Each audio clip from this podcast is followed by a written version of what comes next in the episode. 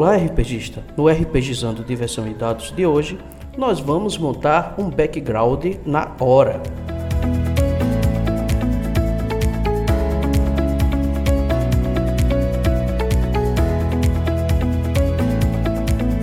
Você pode encontrar o RPGizando nas redes sociais, Facebook, Twitter e Instagram. Faça o RPGizando crescer, compartilhando este episódio. Ajude a manter o RPGizando no ar com a contribuição de R$ 4,00 mensais ou assine o plano mensal de R$ 10,00, onde você poderá participar do nosso grupo do Telegram. É só usar o aplicativo PicPay e contribuir. Todos os links estão na descrição deste episódio.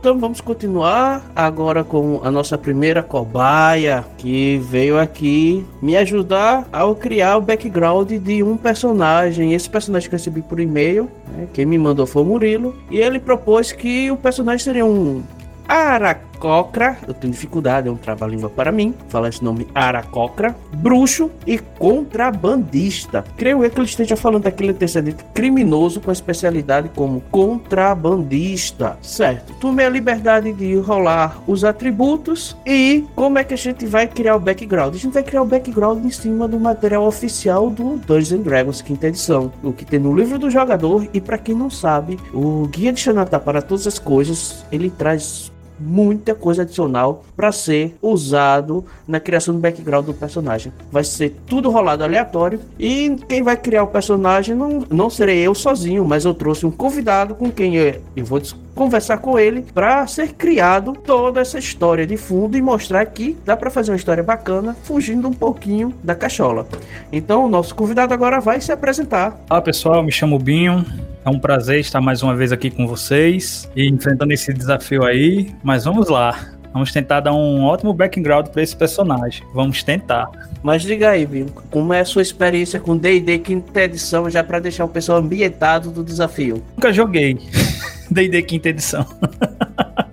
última vez que pra eu joguei D&D... Tem jogador veterano que não consegue fazer um background decente. Mas a gente vai fazer só com base no que foi rolado de antecedentes e características extras do Xanatar. Então vamos lá, Binho. A gente, eu rolei aqui uns atributos, eu botei força 8, destreza 10, constituição 14, inteligência 11, sabedoria 11, carisma 17. O que é que dá pra gente extrair aqui desse bruxo? Hum, muito bom de conversa.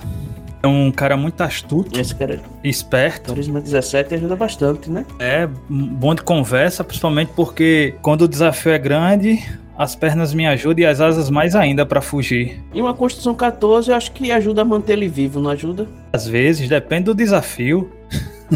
é dois pontos de vida a mais por nível, dá para dar uma, uma ajudada. É, dá pra aguentar uns ataques de oportunidade enquanto eu corro.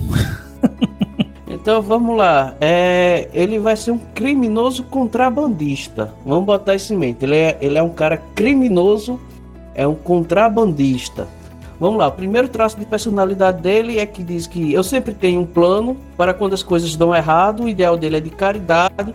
Cara, o bicho vai ser um criminoso, contrabandista, mas o ideal dele é de caridade. O típico Robin Hood. Eu roubo dos ricos para dar a quem realmente precisa. Então ele é bom. É vai ser um criminoso bom. Ele não lê. O vínculo dele é que ele quer se tornar um mau ladrão. Olha só que interessante. Normalmente o pessoal bota esses é, contrabandistas criminoso para ladino. E você é um bruxo, você não é um ladino. E Bem, o seu vínculo é que você quer se tornar mau ladrão sem ser ladino. E o seu defeito é que você vira as costas quando as coisas começam a ficar ruins. Então, o que é que a gente já dá para extrair aí de background? O que é que você conseguiria extrair já de começo de background só com essas informações?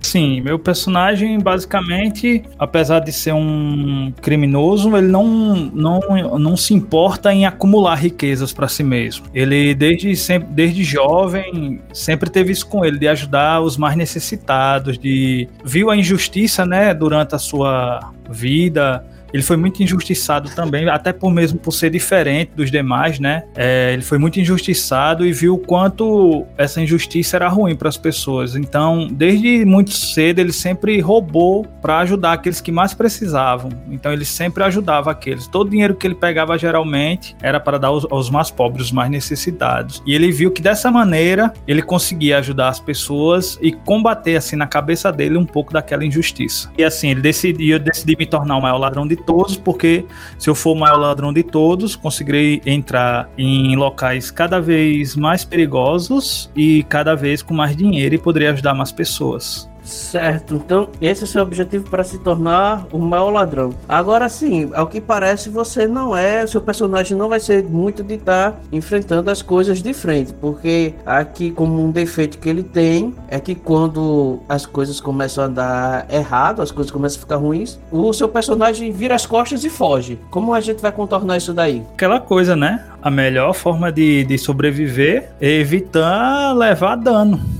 evitar espadas, evitar bolas de fogo. Então é bom sempre ter um plano, pensar no que tudo vai dar antes de fazer tomar qualquer ação, qualquer decisão, listar tudo que possa vir dar errado para evitar tais coisas. E se mesmo assim as coisas derem errado, ter que fugir, né? Então a melhor forma de sobreviver é evitando o combate direto. Antes de tomar qualquer decisão, eu avalio toda a situação, o que pode dar errado naquela missão. Por exemplo, se a gente vai invadir um local, que inimigos podemos encontrar, o que podemos enfrentar, o que pode dar errado, se tiver armadilhas, então eu levo tudo isso em consideração, porque o meu lema é o seguinte: a melhor forma de sobreviver é evitar espadas, bolas de fogo e criaturas muito maiores do que eu. Isso daí a gente já tira o traço de personalidade, né, que diz assim, que você sempre tem um plano para quando as coisas dão errado. Mesmo assim, se toda essa minha esse meu planejamento der errado, meu amigo, é hora de correr. Foge, faz um plano melhor e volta, né? com um grupo bem mais preparado, porque geralmente as pessoas acabam morrendo. Faz igual o Batman, tem que enfrentar tudo bem preparado. Nome é, meu nome é preparo. Agora, uma coisa interessante aqui sobre o passado. O que fez você se tornar um contrabandista, um malfeitor, um criminoso? Assim, quando eu era mais jovem, né, cerca de uns 10 anos atrás, ali mesmo na periferia das cidades, sempre havia aquele grupo, né, de ladrões e contrabandistas. Então eu acabei entrando em um desses grupos, mais por falta de opção mesmo. Então acabei me alistando, me aliando com essas pessoas e em uma dessas missões de contrabando acabei encontrando um artefato que até então parecia ser sem valor nenhum, uma orbe negra, totalmente sem graça, mas que na verdade guardava um segredo, um, guardava um grande segredo, né? Ali na, era uma, assim por dizer, um, um pedaço de uma alma de uma criatura ancestral que tinha sido aprisionada e dividida em vários locais. E ao encontrar uma dessas peças, é, acabei encontrando é, uma, essa criatura que naquele momento me contou qual era o seu objetivo, né? Depois eu descobri é, a, a esfera, depois que eu toquei nela, ela passou a ter uma tonalidade, uma cor, um brilho especial e uma voz em minha mente veio e me contou é, o que era aquele artefato, né? Que na verdade era uma criatura que viveu há muitos anos, que tinha sido aprisionada e separada por, pelos seus inimigos. Na verdade, ela não, ele nunca mais vinha impedir os seus planos e por esse motivo ele tinha sido aprisionado. E o objetivo dele era reunir-se novamente os pedaços de sua alma para que ele pudesse retornar e combater as injustiças, né? As maldades. Então ele me prometeu me guiar me ensinar a arte da magia para que eu pudesse ir em busca desse,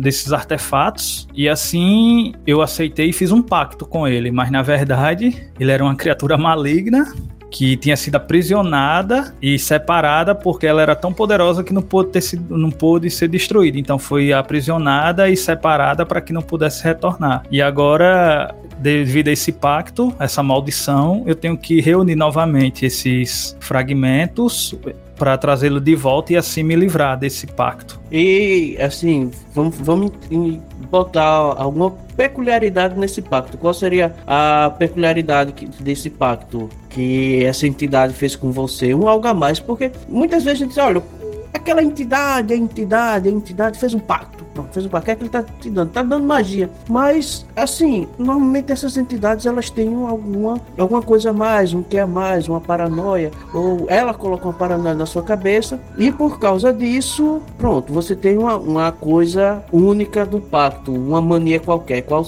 qual poderia ser essa mania para diferenciar o seu pacto dos outros?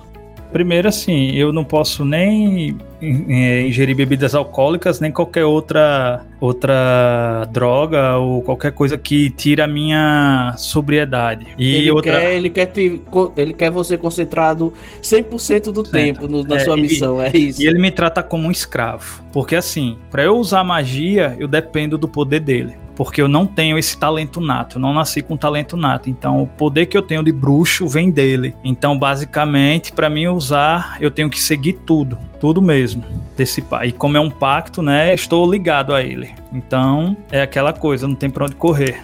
Uma coisa interessante que pouca gente se liga é exatamente nisso. É que o bruxo, ele tira magia não é de qualquer lugar. A magia que ele, que ele usa não é exatamente dele, é uma magia cedida por uma criatura mais poderosa. Por isso que a gente diz que o bruxo tem um par. O mago ele aprende, o feiticeiro nasce, o bardo tá tocando um solo muito irado na guitarra e do nada acontece. Né? Cada classe tem um, um, motivo que origina sua magia. E no caso do bruxo, é um pacto que ele fez. E no caso, o teu patrono está deixando isso muito bem claro. Que se você não fizer todas as vontades dele, ele pode a qualquer momento te deixar na mão te deixa ser as magias e as invocações que ele pode te favorecer. E assim, a, a mudança corporal. O Xenatelli também aconselha você ter uma mudança no seu corpo. Ele traz algumas opções ou você pode criar. Qual seria essa mudança física, né? Essa distorção física que ele causou no teu personagem? A, a minha, a, o que eu posso dizer, né? A minha cauda não é como a dos pássaros, dos aracocras normais ela é uma cauda vestigial. É o que me diferencia dos outros. Debaixo das penas lá, você tenta esconder lá debaixo da. É, mas só que nessa parte eu perdi as penas. Essa... Eu perdi Aí as fica penas. Mostra aquela... Fica mostra uma... aquela coisa horrorosa. Aquela coisa que chama a atenção. Uhum. É pra, praticamente um cocatriz, né? Um, um, pássaro com cauda de, de, de lagarto, cocatriz. Uhum. Então, mas diga aí, Pinho, sua experiência vendo assim, tendo opções, rolando opções. Não dá para fazer um background diferente, porque olha só, o teu bruxo tem um background que normalmente seria de ladinos, mas teu personagem rouba, mas não é, não é ladino, ele não tem perícias de ladino, ele não necessariamente vai, vai saber ter um desempenho tão bom quanto um ladino, porque também o pessoal acha que se é ladino é ladrão, todo ladino é ladrão.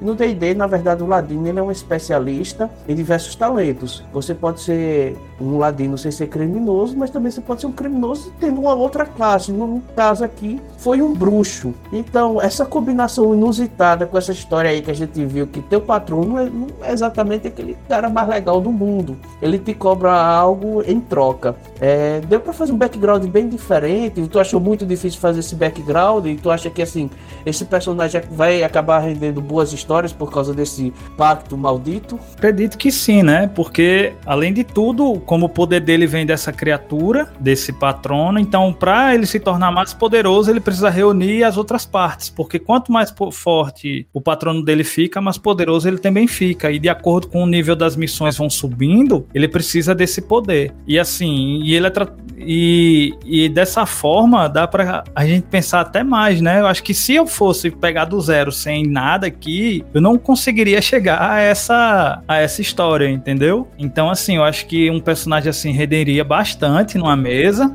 Seu objetivo, né, que apesar de ser ladino, ele é um bruxo, ele não é mal, ele é bom, ele quer ajudar os outros, mas devido a esse erro que ele cometeu, ele acaba sendo escravo de uma criatura uma criatura que o domina, né? Que o controla em troca do poder que ele tem. Não vou dizer que é uma troca justa, né? Mas Agora já imaginou quando tiver lá pelo 12 nível, 13 nível, é, consegue juntar tudo.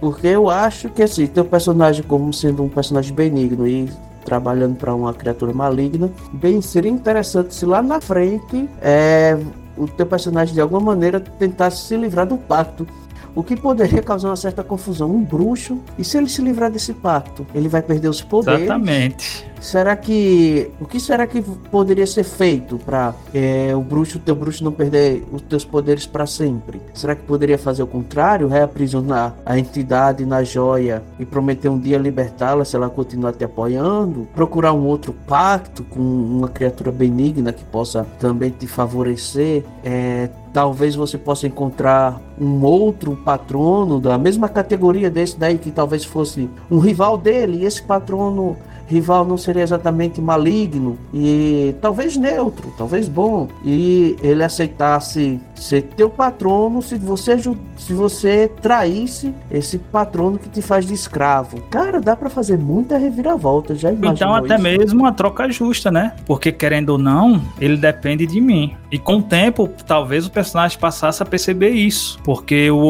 para ele conseguir o objetivo dele de se libertar, ele depende de mim. E se eu morrer ou não querer ir mais, mesmo a gente tendo esse pacto, ele perderia a chance de, de encontrar a liberdade, de se ver mais uma vez livre no mundo. Então, querendo ou não, é uma dependência que ambos têm um do outro. Tanto como eu dependo do poder dele, ele depende que eu sobreviva para trazê-lo de volta. Então, acho que no ponto, em algum ponto da, da aventura, teria que ele e a entidade chegar a um acordo de cooperação, de trabalharem juntos para alcançar os objetivos de ambos. Será que essa entidade ficaria benigna? Será que ele é a Kyuubi de Naruto? será Ei. que ele é a raposa de nove caudas que começou querendo corromper Naruto, mas depois é, respeitou seu poder, aceitou ser um, uma biju benigna, uma biju bondosa que vai ajudar as pessoas? Cara, eu gostei da tua ideia. Só a aventura diria, né? Porque assim, eu preciso do poder dele para me tornar o maior ladrão, para conseguir o, o, o, grande feito ser conhecido em todo o mundo pelo um roubo extraordinário que eu fiz e me tornei o maior ladrão. Precisaria do poder dele e ele precisa de mim para voltar. Então, uma hora teríamos que chegar a um acordo.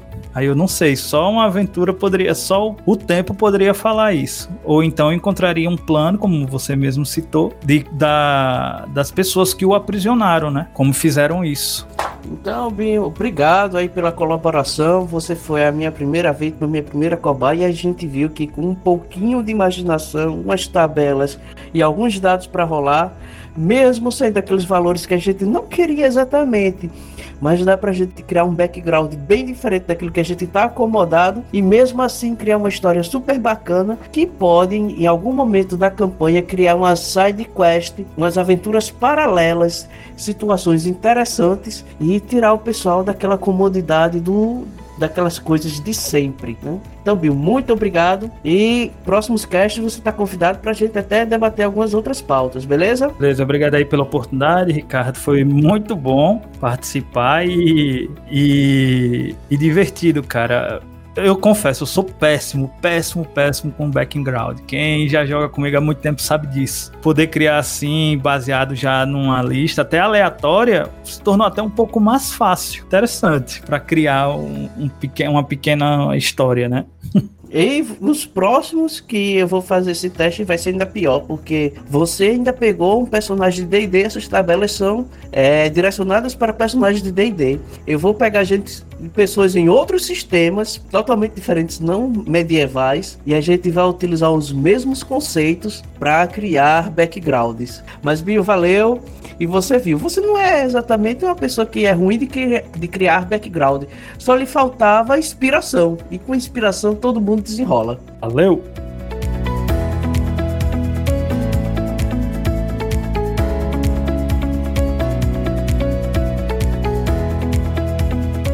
E aí, RPGista, gostou da ideia de montar um background totalmente improvisado aqui na hora, sem nada marcado antes?